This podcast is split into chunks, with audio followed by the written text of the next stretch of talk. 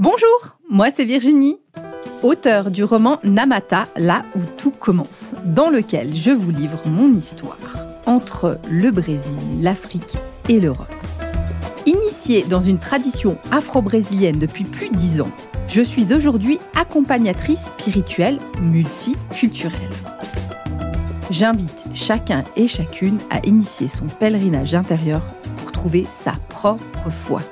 Dans ce podcast, on parle religion, spiritualité sans langue de bois, sans tabou et dans le respect indispensable des croyances de chacun. Alors bonjour à toutes et tous.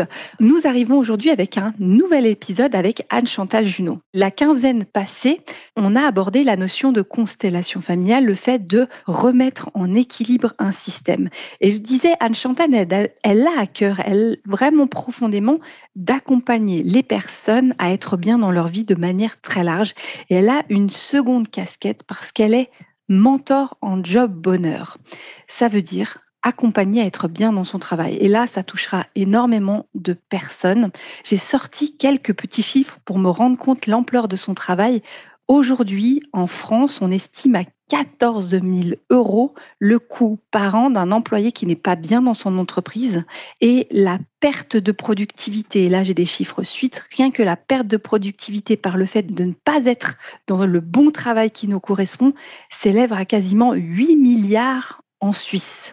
Alors Anne Chantal, ça, ça nous annonce que tu as du travail. Alors bonjour Anne Chantal. Bonjour Virginie. Oui, alors je ne connaissais pas ces chiffres, j'en connais d'autres.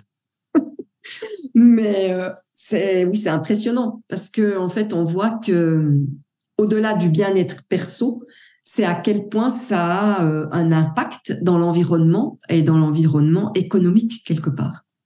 On, chiffre ça en milliards. Hein. C'est vraiment, c'est vraiment énorme. Et c'est souvent de se dire, on a souvent peur de, démissionner par peur de conflit de loyauté. Il y a plein de choses qui se jouent hein, dans le fait de, ne pas être, euh, de pas être à la bonne place, de pas oser démissionner. Et ces chiffres, ils sont forts. C'est dire, mais quand on ne démissionne pas, quand on prend pas l'engagement d'aller dans un endroit où on est bien, où on est productif, finalement, on coûte cher. C'est terrible comme constat, c'est terrible.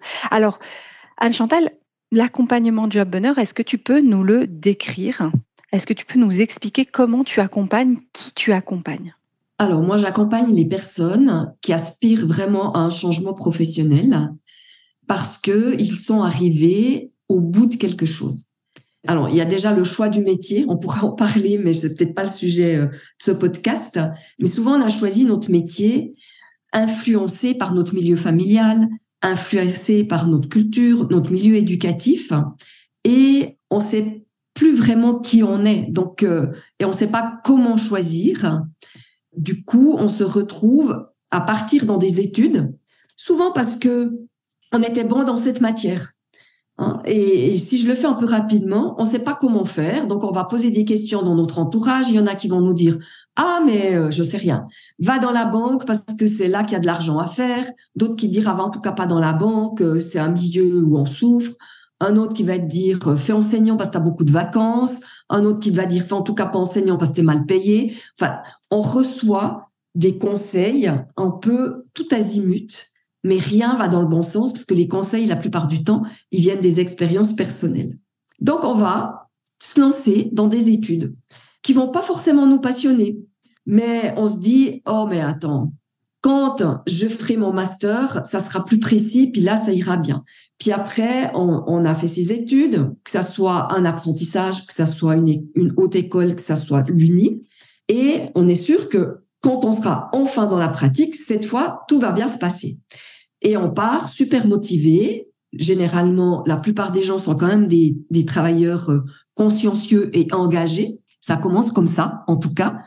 Et au bout d'un moment, on se rend compte que c'est pas tout à fait ça, mais on se dit, ben, je vais travailler encore plus parce que je vais grimper dans les échelons, je vais grimper dans la hiérarchie et à ce moment-là, je serai heureux. Et en fait, on se retrouve à 35, 40 ans. En fait, si je dis 35, je l'aurais pas dit il y a 5 ans. Mais en fait, de plus en plus jeunes, les personnes, je pense que ça fait partie de l'évolution, se rendent compte qu'elles sont pas au bon endroit. Pourquoi? Parce que ce qui se passe, c'est un peu comme si on se retrouvait, si on était une graine, j'en sais rien moi, de pommier, qui serait amené à devenir, en grandissant, à devenir un beau pommier et à donner des pommes. Et notre culture, notre éducation, nos, nos compétences scolaires nous ont amenés à penser que ça serait bien quand même qu'on donne de belles cerises. Et ça fait quoi? Et ça maille à l'intérieur. Donc ça, c'est la première chose, c'est qu'on se retrouve dans quelque chose qui ne nous correspond pas vraiment. Et la deuxième chose, c'est que peut-être que on s'est connecté au fait qu'on était une, graine de pommier et qu'on est là pour donner de belles pommes, mais on se retrouve dans un terrain, dans un environnement qui nous permet plus de donner nos belles pommes, comme si notre pommier on l'avait transféré au milieu du désert et il est plus nourri, il y a plus assez d'eau. Ça c'est pour l'analogie. Dans mon accompagnement, il y a trois étapes.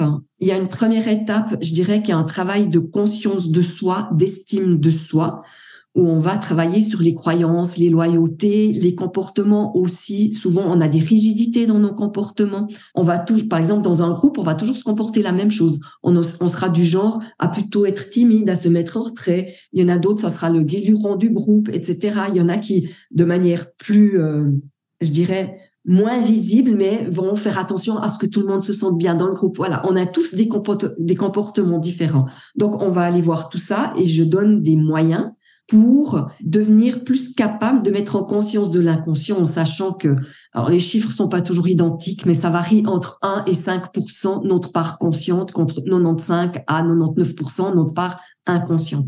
Donc plus on met du conscient, plus ça va être plus on va être aligné sur qui on est vraiment et moins il risque d'y avoir de tension à l'intérieur de nous.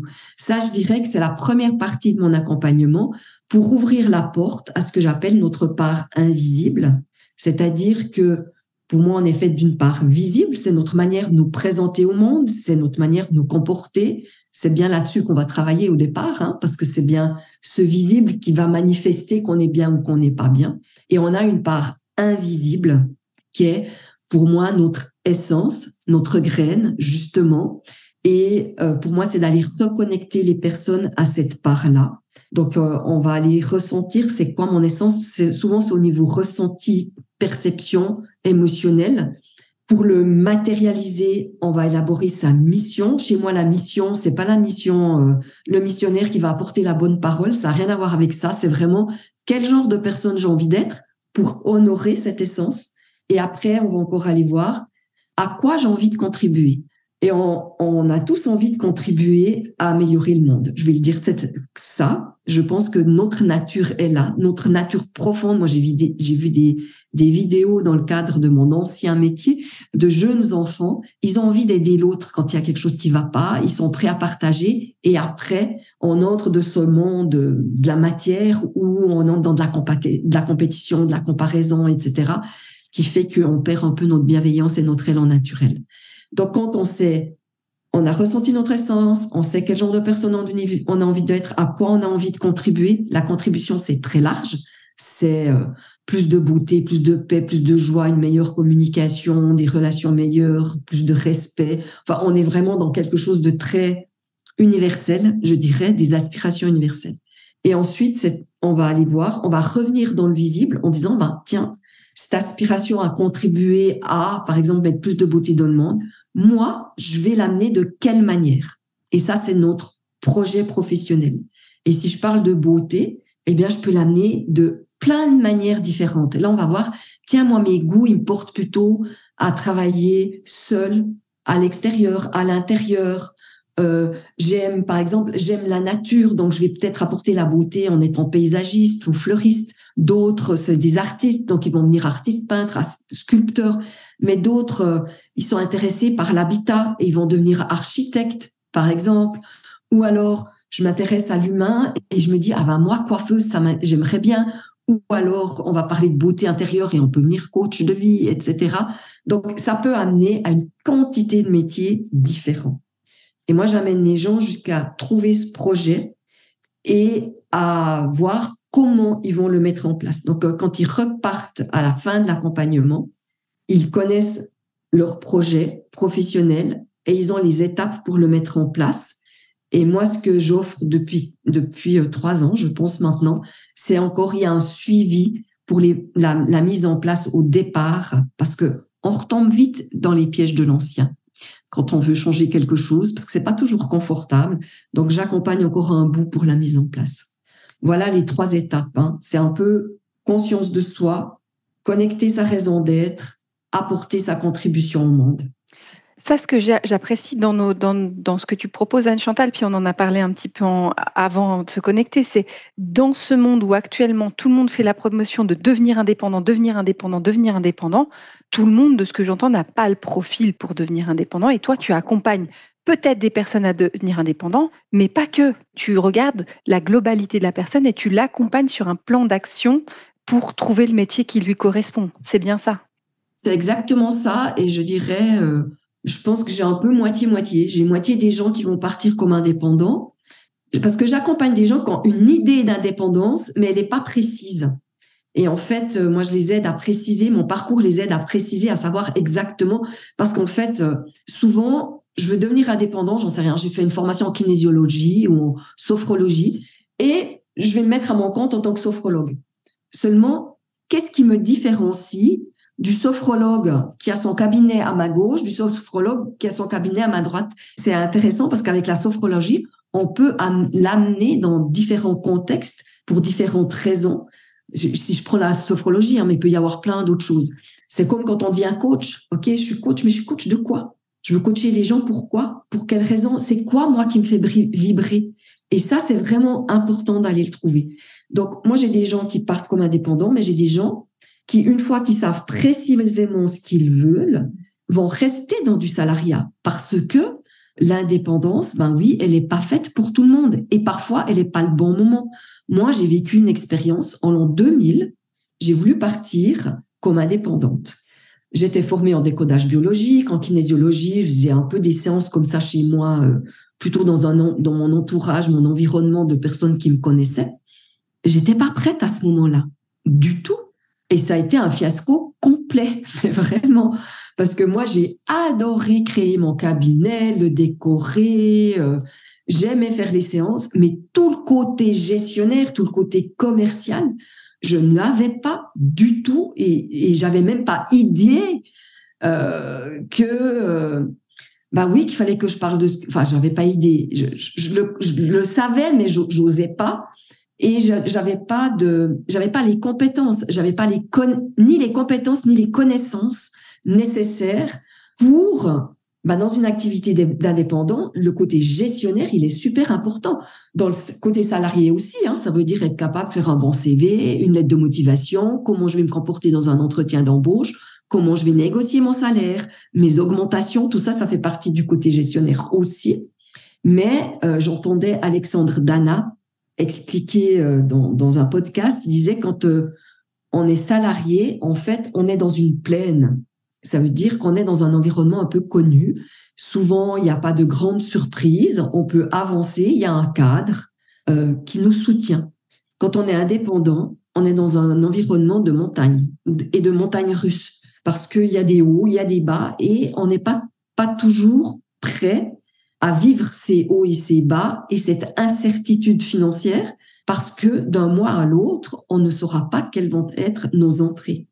C'est hyper bon ce que tu partages parce que euh, moi j'ai les deux. Hein. Je travaille encore en entreprise et, j'ai une partie indépendante. Mais ce qui est intéressant, c'est dans le monde de l'entreprise, à un moment on a l'imprimante qui fonctionne pas, on appelle Raymond de l'informatique et il nous règle notre problème. Quand on est indépendant, l'imprimante elle marche pas, on a besoin d'un document pour dans 10 minutes faut trouver la solution. il y a plein de choses. Puis il y a, il y a aussi le fait d'être euh, beaucoup plus, euh, beaucoup. Alors, on est indépendant, mais on est aussi seul. Alors qu'en entreprise, on est dans une équipe, il y a d'autres compétences, on peut aller rechercher les compétences des autres. C'est vraiment quelque chose de, très, euh, de très différent.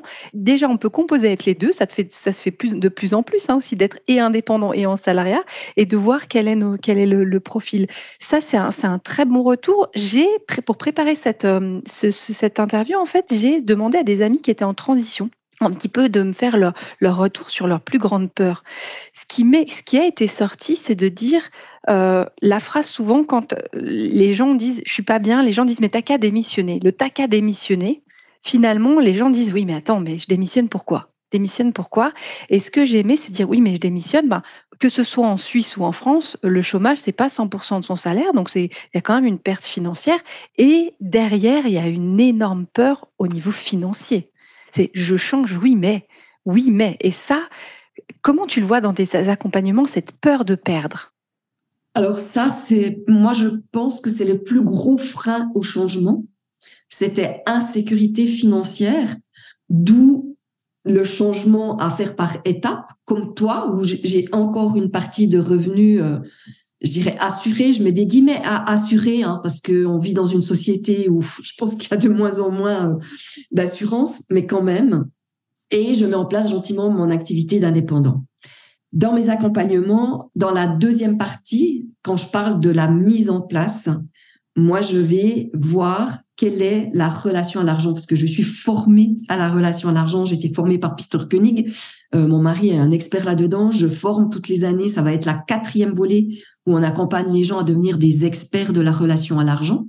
Donc euh, voilà. Donc moi, dans mon dans, dans mon accompagnement, il y a un module qui s'appelle ma relation à l'argent parce que l'argent a deux fonctions, qui est celle de faciliter les échanges, c'est un facilitateur d'échanges, et d'être un étalon commun. Il n'a que ça. Sauf qu'on en a fait plein d'autres choses. Ça veut dire que si j'ai une machine à café, je sais que ma machine à café, elle est là pour faire des cafés, d'accord? Et je vais pas lui demander de me laver la vaisselle ou de laver mon linge. Mais l'argent, on en a fait plein d'autres choses. On a projeté plein d'autres choses. L'argent, on en a fait, c'est notre sécurité, c'est notre liberté. C'est alors ça, c'est pour quand on a des projections positives. Mais il y a des gens qui ont des projections négatives sur l'argent. Et quand on devient indépendant et qu'on a des projections négatives sur l'argent, c'est très compliqué. Parce que si pour moi l'argent, c'est la source des problèmes dans le monde, la source des conflits, c'est sale, c'est mauvais, c'est enfin tout ce que on peut mettre là derrière, c'est de l'injustice, etc. Eh bien, imaginez, c'est comme un ami que vous n'aimez pas. Est-ce que vous allez l'inviter à votre table? Ben non. Ça peut créer quand on, on devient, quand on est indépendant, ça va beaucoup plus se voir, se manifester que quand je suis salarié. Salarié, ça peut se manifester aussi. Hein, ça peut nous faire choisir. Si on a des projections négatives, ça peut nous faire choisir des métiers qui sont, je dirais, euh, peu payés, ou alors de faire beaucoup beaucoup de bénévolat. Et j'ai rien contre le bénévolat, hein, du tout. Absolument pas. Et je pense que c'est. Enfin, moi, j'avais quitté une structure à un moment donné euh, de comme Tupperware, comme euh, doTERRA, comme etc. Et en fait, à ce moment-là, on s'était engagé. Alors, on avait ce projet avec mon mari et on s'était engagé euh, dans, on, était responsable dans un, dans un spectacle qui avait lieu tout l'été, où on était responsable de tout ce qui était cantine, qui nous prenait beaucoup de temps. Et je me rappelle que la personne qui était au-dessus de nous, notre mentor, en fait, on a eu un téléphone avec lui. À un moment donné, il dit oui, bon, le bénévolat, c'est bien gentil, mais c'est pas avec ça qu'on gagne de l'argent. Et je me rappelle, c'était l'époque encore des téléphones fil, enfin, avec le fil on en avait un sans fil, un avec fil, et on était en ligne à trois avec nos deux téléphones de la maison, plus lui sur son téléphone. Mon mari à l'étage, moi au. On a bouclé notre téléphone, on s'est regardé, puis on a dit, on arrête. Parce que pour nous, alors, je suis pas en train de dire qu'il faut pas gagner de l'argent. Euh, je suis la plus contente quand j'ai des mois où, où j'ai gagné euh, une, certaine somme. Hein. Et en même temps, pour moi, ça doit pas être une finalité. C'est pour ça que dans mon accompagnement, je vais vraiment voir ce qui je suis vraiment et qu'est-ce qui me fait vibrer. Parce que je pense, et là on entre dans plus du spirituel, mais que on est tous venus sur cette terre pour contribuer à quelque chose et que on n'est pas tous venus avec l'idée de contribuer aux mêmes choses et que c'est important d'aller se reconnecter à ça. Mais l'argent fait partie, la peur du manque, la plus grande peur qu'on retrouve dans les ateliers que nous animons sur la relation à l'argent, c'est la peur du manque. Ouais. Ça, je trouve très intéressant. Puis j'aime cette notion que tu mets de la spiritualité. Donc moi, dans une compétence, tu sais, dans mon côté un peu sorcière, médium, comme ça, des gens des fois me, me contactent, me disent mais qu'est-ce que je peux faire pour attirer l'argent? Je dis déjà, tu te poses pas la bonne question. C'est comment tu peux en créer? Déjà. Et souvent, je dis, mais c'est pas un médium qui va venir voir, aller prendre un coach. Beaucoup de thérapeutes, hein, des, il y a tellement de thérapeutes, j'ai l'impression, je n'ai pas de statistiques, mais il y a beaucoup de thérapeutes qui ont des cabinets qui ne tournent pas, en tout cas qui sont pas viables. Il dit, mais là, vous vous faire accompagner avec quelqu'un qui vous accompagnera dans la communication. Souvent, moi, je refuse des consultations en disant, mais c'est pas de savoir si vous êtes bien aligné, machin. Si vous êtes formé, allez vous faire accompagner sur la stratégie de communication, sur les plans financiers, sur des choses très concrètes puis des fois, on veut juste entendre oui, tout va bien, l'argent va, l'argent va tomber, mais ça, euh, ça j'ai jamais eu de consultation où on m'a dit t'inquiète pas, tout va bien, les clients vont atterrir, euh, vont venir comme ça. C'est non, c'est comment vous créez, comment vous mettez, vous êtes aligné votre relation à l'argent. Et moi, j'ai envoyé plein de personnes d'ailleurs chez ton, chez ton mari. Ça, la plupart, ils ont le lien. Je crois que j'ai même le licite de ton mari sur mon site internet en disant si vous avez un problème avec l'argent, allez suivre la formation de Monsieur Junot. Tu sais, il y a, eu ce, truc, euh, ce livre du secret qui est sorti, euh, je sais plus, il y a peut-être 20 ans maintenant, euh, ça fait un peu quand même. Et ça a donné une impression d'un côté magique, comme ça, tu vois. Si je visualise, ça va venir à moi. Mais attention, il faut quand même se rappeler qu'on est dans un monde de matière. Hein Nous, on est des êtres spirituels venus expérimenter la matière. Et la matière, c'est quoi? C'est je pose des actions je pose des actions. C'est bien de visualiser. Je sais pas, moi, j'ai je me fais chaque année un tableau de vision, de d'avoir une aspiration, de savoir dans quelle direction j'ai envie d'aller. Je pense que pour moi, ça, c'est super important. D'ailleurs, pour moi, la contribution, on pourrait dire que c'est la vision. C'est mon phare. Je vais aller dans cette direction. Après, il y a un jour où je vais y aller un bout en bateau à rame. Après, je vais peut-être prendre un hors-bord. Après, un paquebot. Après, un bateau à voile. Je peux changer en cours de route. Par contre, je sais que c'est dans cette direction que je veux aller. Et ça, pour moi, c'est essentiel. Et l'argent, dans les réseaux sociaux, on, voit le nombre de personnes qui parlent de liberté financière. C'est quoi la liberté financière? Pour moi, la liberté, c'est quelque chose qu'on a à l'intérieur de soi. Et je pense toujours à Nelson Mandela, qui s'est senti super libre dans sa prison de 2 mètres sur deux. Je pense à, à Roger Mike Goven, je crois que c'est, qui est dans le couloir de la mort depuis 30 euh, ans, je crois maintenant, et qui parle de liberté et qui dit, mais je me sens libre dans cet endroit-là. Et qu'on ait envie d'avoir de l'argent parce que ça apporte, oui, bien sûr qu'on va pouvoir apporter plus de confort, qu'on va pouvoir peut-être euh, s'offrir des vacances, s'offrir euh, je suis pas en train de cracher dessus, de loin pas. Hein, et j'aimerais pas qu'on entende ça. Et en même temps, si on pense que notre liberté, elle va passer par avoir beaucoup d'argent, si on pense que notre sécurité, elle passe par avoir beaucoup d'argent, eh bien, je vais vous dire, ça ne fonctionne pas. Et moi, j'ai côtoyé, euh, quand mon mari était conseiller financier, j'ai côtoyé des gens millionnaires. Lui, il a géré des dossiers de plusieurs millions. Eh bien, sachez qu'il y a des gens qui ont plein de millions, qui ne se sentent pas libres et qui ne se sentent pas en sécurité. Je me rappelle de personnes qui, habitaient, euh, je ne sais plus quel pays en Amérique du Sud. Ils avaient dû mettre des barrières autour de toutes leurs propriétés. Ils ne voyageaient que dans des, voitures blindées, d'autres que par hélicoptère, parce que tellement ils étaient en insécurité, parce qu'ils avaient de l'argent, qu'ils étaient dans des pays où il y a, euh, je pense, une forme de mafia euh, qui a beaucoup de pouvoir ils avaient tellement peur des, enlèvements. Et à notre moindre échelle, allez chercher tout l'argent que vous, que vous pouvez avoir, vous remplissez les poches et vous allez vous mettre dans le métro de Paris en pleine, euh, en pleine heure de pointe. Je suis pas sûre que vous vous sentirez vraiment en sécurité avec tous vos sous. Là, c'est vraiment un point sur l'argent et c'est le travail qu'on doit faire dans, dans une volonté de projet professionnel. Puis moi, ce que j'entends, c'est que dans ton, dans, ton, dans ton accompagnement, on va aller plonger sur notre relation à l'argent et dépasser nos propres peurs tout en restant rationnel. Ça ne veut pas dire on démissionne demain et on vit d'amour et d'orage. J'imagine que, enfin, c'est ce que tu dis, hein, il y a un plan d'action pour faire une transition. Oui, tout à fait. Alors Anne Chantal, dans les questions aussi que j'ai demandé dans mon entourage, il y a d'autres personnes qui voulaient faire des transitions, mais pas encore en burn-out, mais un petit peu en burn-out, qui se sentent un petit peu à la frontière et qui disent mais mais j'ai plus l'énergie de faire quelque chose et finalement qui restent dans leur boulot pas bien. Il y a plus cette flamme, il y a plus cette énergie-là. Comment tu accompagnes des personnes comme ça? Bah, J'ai beaucoup de personnes qui arrivent vers moi qui sont là-dedans, justement. je les accompagne de la même manière parce que euh, pour moi, si tu veux, ils ont plus de flamme. Donc, donc ils sont éteints. C'est très clair. Ils sont éteints. Et le grand danger quand on est dans ce genre de ressenti, c'est que si on met pas des actions en place pour apporter un changement, là, on risque d'aller jusqu'au burn-out. Et j'ai des personnes qui arrivent chez moi qui ont déjà fait deux burn-out.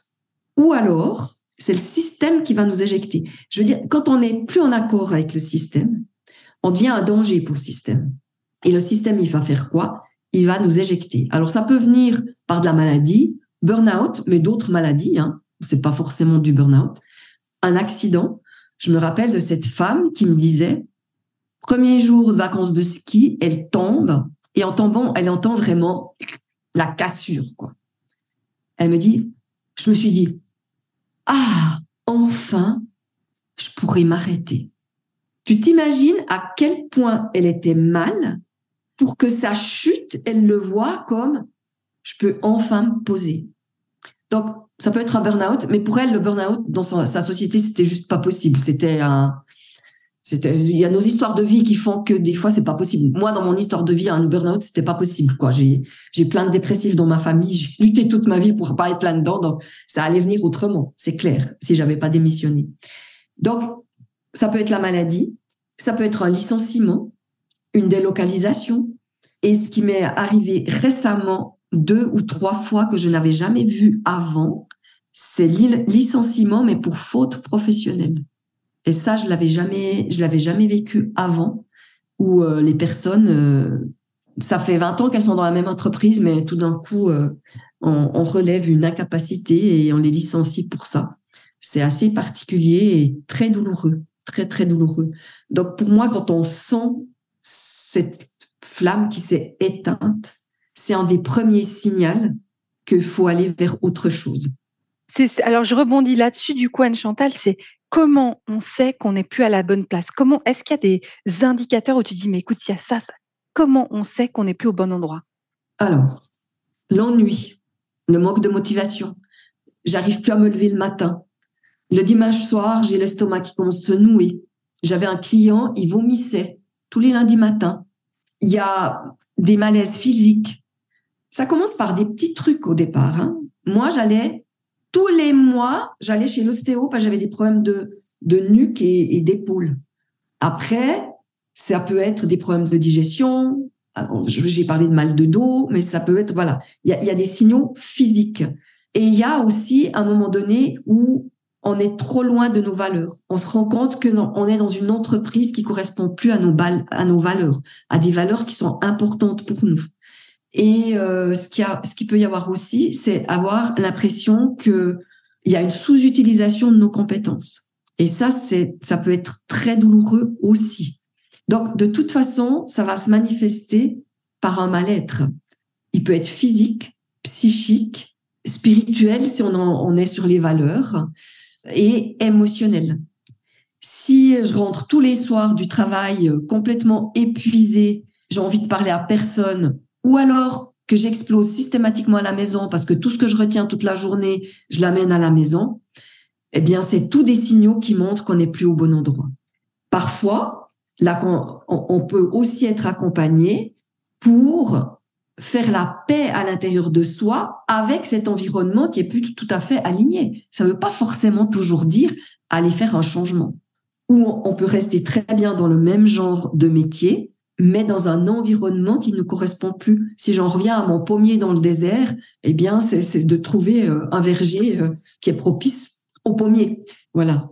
Parce que je trouve dans, le, dans, tout ce qui est éducatif, social, soins, ce sont des métiers euh, souvent où les gens viennent avec un cœur immense et avec vraiment une vocation. Et finalement, c'est l'environnement au bout d'un moment qui convient plus. C'est pas le métier en soi parce qu'on se retrouve à faire beaucoup d'administratifs, euh, qu'il y a des consignes qui viennent toucher euh, quelque chose qui est précieux pour nous. Enfin voilà. Donc, euh, il peut y avoir beaucoup de critères. Beaucoup, beaucoup, beaucoup. Anne-Chantal, est-ce que tu aurais, en tout en respectant la confidentialité, mais un exemple de, personnes que tu as, enfin un ou deux exemples de, personnes qui t'ont amené dans des transitions professionnelles? Alors, des gens qui ont changé de métier ou qui ont fait des transitions avec le même genre de métier? Alors, moi, j'irais bah, soit changer de métier, me donner des, exemples un petit peu. Ça peut être indépendant, ça peut être euh, aussi ouais, salarié. Comment on adapte finalement ouais. Je vais prendre l'exemple d'une jeune femme, début de la trentaine, que j'ai accompagnée parce que elle, elle regroupe tout. elle était ingénieure en aéronautique. L'accompagnement l'amène à j'aimerais devenir naturopathe. Donc, vous voyez le décalage. Hein. Mais pendant l'accompagnement, elle est arrivée à moi parce qu'elle était dans un environnement de travail qui était plus sain du tout. Elle avait déjà été en congé maladie pour euh, épuisement professionnel. On n'avait encore pas parlé de burn-out, mais elle a quand même été en congé pour ça. Et pendant l'accompagnement, il y a une opportunité qui s'est offerte à l'interne. Donc l'accompagnement lui a permis d'aller se présenter dans cet autre secteur, etc. Donc elle a fait un changement à l'interne où elle s'est retrouvée dans un département qui lui convenait beaucoup mieux, où il y avait une ambiance qui lui convenait. Donc, elle a continué ce travail de salarié, mais dans des meilleures conditions, tout en préparant sa reconversion, donc en préparant, euh, alors euh, elle, a cherché son école de naturopathie comme un ingénieur, c'est-à-dire qu'elle allait les visiter, elle a été rencontrer les directeurs des écoles, enfin elle a vraiment fait un travail, euh, tout, le monde ne le fait pas de cette manière-là, elle super précis, et elle a commencé de faire les cours en naturopathie en sachant que c'est quelqu'un qui s'intéressait déjà beaucoup à la nutrition, beaucoup à tout ce qui est corporel dans ses loisirs. Hein. Donc c'est pas tombé euh, du ciel parce que c'est rare que ça tombe du ciel en fait. Souvent, soit c'est une partie de notre métier, soit c'est les conditions ou alors c'est quelque chose qu'on fait dans nos loisirs. C'est rare que ça, soit tout d'un coup un truc complètement euh, qu'on n'avait pas vu venir, je vais le dire comme ça. Et elle m'avait fait un retour euh, peut-être six mois après en me disant, eh bien moi j'ai mis trois projets en route. Donc elle a mis son projet de naturopathe, elle a changé de secteur, elle s'épanouissait là où elle était. Et en plus, elle a mis un bébé en route. Donc voilà, un changement. Maintenant, je peux vous parler d'une autre personne, c'est un, un monsieur qui partageait son temps entre un mandat politique dans le parti écologique et un travail de prof dans une école professionnelle. Au niveau du mandat politique, ça n'allait plus du tout. Il a été rattrapé par un peu toutes ces, tout ce qu'on peut entendre qui se passe en politique, hein, ces, ces influences, c'est euh, je te soutiens pas, je te soutiens, on fait des alliances, enfin quelque chose de pas très sain qui, qui, qui correspondait plus du tout à ses valeurs.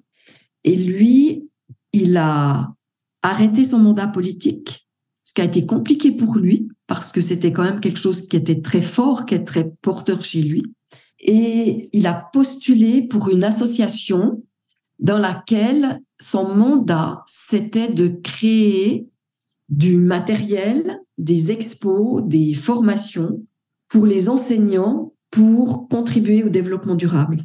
Donc en fait, il a pu, il a démissionné de son travail d'enseignant. Donc son travail d'enseignant plus ses aspirations plus écologiques, il a pu mettre ces deux choses, trouver un travail qui liait ces deux choses. Euh, voilà. Et j'ai vu sur les réseaux sociaux qu'il était reparti dans, quelque chose toujours en lien avec euh, de l'écologie, avec, euh, mais dans une autre association. Donc voilà les changements. Oui, il y a vraiment les aspirations. Tu prends les aspirations de la personne, tu prends son parcours pour pouvoir faire cette, cette transition. Une transition professionnelle, ça prend environ combien de temps? Ah, Là, ça s'est fait très vite pour cette personne, par exemple. Par exemple, la personne qui va devenir naturopathe, hein, des études de naturopathie, c'est minimum trois ans. Donc, ça peut prendre beaucoup plus de temps. Là, je vois une personne que j'ai accompagnée. J'ai reçu hier un, WhatsApp où elle me présentait son site internet d'accompagnatrice euh, et euh, je pense que je l'ai accompagnée il y a deux ans. Et là, elle avait mis son site internet, elle avait déjà fait des séances, mais elle s'est formée, ça, dépend toujours avec quoi on vient. J'ai des gens qui sont venus à moi qui étaient déjà indépendants, qui avaient déjà une structure. Et là, l'accompagnement, il est, je dirais, surtout pour des, c'est surtout des, femmes françaises que j'ai accompagnées, qui sont indépendantes, mais qui dépendent d'entreprises de formation qui leur délèguent du travail. Et euh, souvent, il y a un peu, moi je vais utiliser ce mot-là parce que je le ressens de cette manière-là, une forme d'exploitation tes transports ne te sont pas payés, ton travail de préparation ne, t'est pas payé et tes journées de formation sont payées euh, au, lance-pierre. Et qui veulent se dégager de ça, et on retombe sur la relation à l'argent, mais qui ont de la peine parce que, ben voilà, il faut sortir. Ça veut dire si si c'est pas euh, une entreprise de formation qui me donne le travail, c'est comment moi je vais aller chercher le travail. Et aussi de réaligner, parce que des fois avec ces organismes de formation, elles se retrouvent à faire du travail. Euh, la santé, le bien-être, le stress, euh, enfin, il y a, à, devoir gérer plein de choses qui est pas forcément ce qui les fait vibrer. Mais voilà, elles sont au service de, de l'organisme. Ou alors, il y a des formations qui sont faites par l'organisme où elles doivent euh, utiliser ça, puis pas autre chose, et leur créativité s'étouffe. Anne Chantal, quand on, prend cet accompagnement hein, qui s'appelle Job Bonheur avec toi, c'est en présentiel. Là, j'entends que tu es en Suisse, il y a des personnes en France. Comment, comment ça se passe concrètement cet accompagnement? Alors, concrètement, jusqu'à présent, j'ai trois manières de délivrer cet accompagnement.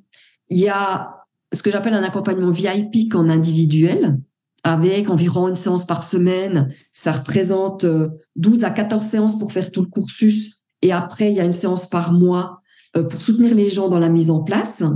Donc, en tout, ça fait presque 20 séances. Il y a, je fais des ateliers, mais ça, c'est en Suisse. C'est six jours avec cinq jours, cinq jours pour faire tout le parcours. Le sixième jour, c'est la présentation de son projet, de son plan, qu'on présente aussi aux autres. Donc, il y a le regard de l'extérieur, parce que des fois, quand on a le nez dedans, on voit pas toujours tout, et les autres ont, ont d'autres compétences, d'autres connaissances qui peuvent amener, euh, enrichir, je dirais son plan. Et puis, il y a une troisième manière, c'est une formation en ligne avec 12 modules qui est aussi sur 3-4 mois. Et il y a aussi 6 mois après euh, d'accompagnement et aussi euh, l'apport de, spécialistes. Euh, voilà, là, dans la dernière fois, j'avais quelqu'un qui était spécialisé dans le human design. Après, il y a quelqu'un qui, est plus dans l'intuition et c'était comment mettre son intuition au service, au service de son projet. Après, j'avais quelqu'un qui est, est, qui est plus au niveau du mindset, qui accompagne même des, des sportifs de haut niveau pour euh, passer à l'action, y, aller, etc. Il y a généralement, je fais intervenir mon mari sur la relation à l'argent pour compléter le module. Euh, voilà, je crois que j'ai, en tout cas, il y a cinq, six intervenants spécialistes en plus de, moi euh, qui sont en plus des modules dans la formation en ligne. Et du coup, on peut commencer à tout moment ou tu as des saisons pour commencer? Non, la formation en ligne, elle est en septembre. Je la lance en septembre généralement et ça dure environ dix mois. Euh, on finit pour l'été. Mais en commençant en septembre, généralement à Noël, ils savent quel est leur projet. Voilà. Et puis, euh, bah ça, c'est tout nouveau. C'est la première fois que j'en parle. C'est dans ma tête. Mais j'aimerais offrir Job Bonheur, mais en morceaux. Parce qu'il y a des fois des gens qui ont déjà fait beaucoup de travail sur eux, donc qui n'ont pas forcément besoin de la première partie, qui sont plus dans l'idée de trouver leur contribution, leur mission. Il y a des gens, euh, alors ça, j'accompagne aussi beaucoup avec la relation à l'argent, qui ont déjà un projet de cœur, qui sont indépendants et qui ont besoin de plus d'un accompagnement de pour euh, faire prospérer, je dirais, expanser leur activité. Et j'ai un mastermind vraiment pour des, des entrepreneurs euh, que j'ai lancé cette année sur une année.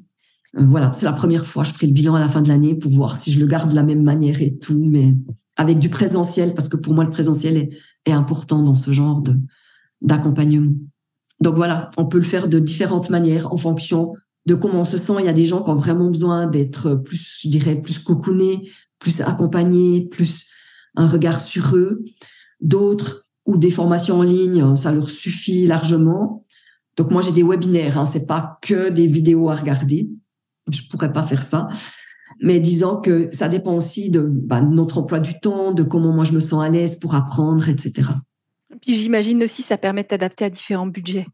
Tout à fait vu que le podcast il peut être écouté à tout moment, je, je va pas entrer dans les questions financières parce que les tarifs peuvent changer, puis le, le, podcast peut être disponible encore pendant de nombreuses années. Donc moi, je vais remettre en tout cas, Anne Chantal, ton, de nouveau ton site internet. On trouve toutes les informations sur ton accompagnement euh, dans le commentaire de ce podcast. Est-ce que tu as une phrase à dire ou quelque chose qui peut, que ce soit toi ou quelqu'un d'autre, hein, mais une personne qui est dans cette posture de je peux pas bouger, j'ai peur, j'ai peur, quelle est la phrase qu'on peut dire, mais ou quelle phrase tu pourrais leur transmettre de dire, mais pour les encourager à la mise en mouvement? Moi, je serais ose. ose. C'est un mot finalement qui va plus Un ose. Ose, parce que en fait, quand on est mal, moi je donne cette image. C'est comme quand on est dans un rond-point a plusieurs portes de sortie et qu'on tourne en rond et on est en train de creuser le sillon du rond-point, on est toujours plus englué. Et prendre une sortie, ça ne veut pas dire qu'on va la garder ad aeternam. On peut se rendre compte, ben tiens, c'était pas tout à fait ça, et bifurquer. Donc, ose. Et un petit pas à la fois. On n'a pas besoin de sauter dans le vide. Ça, c'est vraiment ce qui ressort hein, de cette interview, c'est qu'on s'imagine qu'on demain on va être, euh, on, on, est euh, maçon et en fait on veut devenir, euh, on veut devenir fleuriste et la transition, elle c'est pas comme ça, c'est pas du jour au lendemain. Il y a des, il y a, il y a à se former, il y a à trouver le bon statut, le bon environnement, le bon équilibre dans sa propre vie, dans les, dans fait finalement le projet professionnel s'ancre dans la totalité de notre vie. Anne Chantal, je tenais profondément à te remercier pour le temps que tu nous as consacré sur ces deux épisodes. En tout cas, je tenais vraiment, vraiment profondément à te remercier pour ta disponibilité. Merci beaucoup. Merci beaucoup à toi, Virginie. J'ai eu beaucoup de plaisir à partager avec toi. Merci. Alors, à tout bientôt. Merci. Voilà, nous arrivons au terme de cet épisode de podcast qui était sur l'équilibre professionnel, trouver sa place dans la vie professionnelle avec Anne Chantal Junot. Donc je mets bien toutes les références dans le commentaire de ce podcast. Dans cet épisode, on a regardé qu'est-ce que c'est un projet professionnel, comment on pense, comment on réfléchit, quelles sont les étapes à une reconversion professionnelle. Nous sommes allés regarder la relation de l'argent, ô combien difficile la relation que nous pouvons avoir avec l'argent. Et Anne Chantal nous a fait mener une réflexion sur qu'est-ce que c'est l'argent et qu'est-ce qu'on y met dedans et elle nous rappelle que c'est le frein le plus important, notre peur de manquer, qui nous empêche de faire cette transition, cette reconversion professionnelle. Elle nous rappelle que pour elle, tout être humain a la volonté profonde de contribuer à un monde meilleur. Et c'est pourquoi, à des moments, quand on n'est plus aligné à cette mission, on aura ce qu'on pourra appeler le burn-out. Et comment il est important à un moment dans cette étape où, quand on sent arriver ce fameux burn-out, comment il est urgent de pouvoir faire cette transition. Parce que si on revient dans la situation exactement pareille, ma foi, comme dit l'adage, je crois que c'est Einstein qui disait la folie, c'est de croire qu'en refaisant les mêmes choses, on aura des résultats différents. Donc là, c'est quand on sent arriver le burn-out, Anne Chantal nous partage le fait que c'est le moment de changer et de réadapter, rééquilibrer notre vie. Et ça se fait par étapes, ça se fait par transition, mais au moins on met un plan d'action pour pouvoir se mettre en mouvement. Elle nous permet par différentes étapes dans ce podcast de définir et de nous questionner sur le fait est-ce que nous sommes actuellement Quels sont les symptômes Quels sont les signes qui vont actuellement Est-ce que je suis encore à la bonne place? Si tu as aimé ce podcast, n'hésite pas à le partager. S'il y a des gens autour de toi où tu les sens certaines fragilités professionnelles, si ce podcast peut être utile à mettre en mouvement des personnes pour qu'ils entreprennent, qu'ils aient le courage d'oser. Hein. Anne Chantal utilisait le mot oser, d'oser euh, s'orienter vers une nouvelle carrière professionnelle. Je te recommande de partager le podcast, que ce soit sur YouTube, Spotify. Tu peux le partager par WhatsApp, sur tes différents réseaux sociaux pour soutenir le podcast et favoriser son référencement. là, c'est moi qui te remercie et qui dis est-ce que tu peux mettre des étoiles, des likes, des commentaires sur la plateforme sur laquelle tu écoutes ce podcast? En tout cas, je te souhaite une très très belle quinzaine. On se retrouvera dans 15 jours. Euh, donc le podcast est diffusé toujours tous les premiers et les 15 du mois. Donc on se retrouve dans une quinzaine. On verra une nouvelle thématique sur les histoires de famille. Je te souhaite une très belle expérimentation pendant cette quinzaine.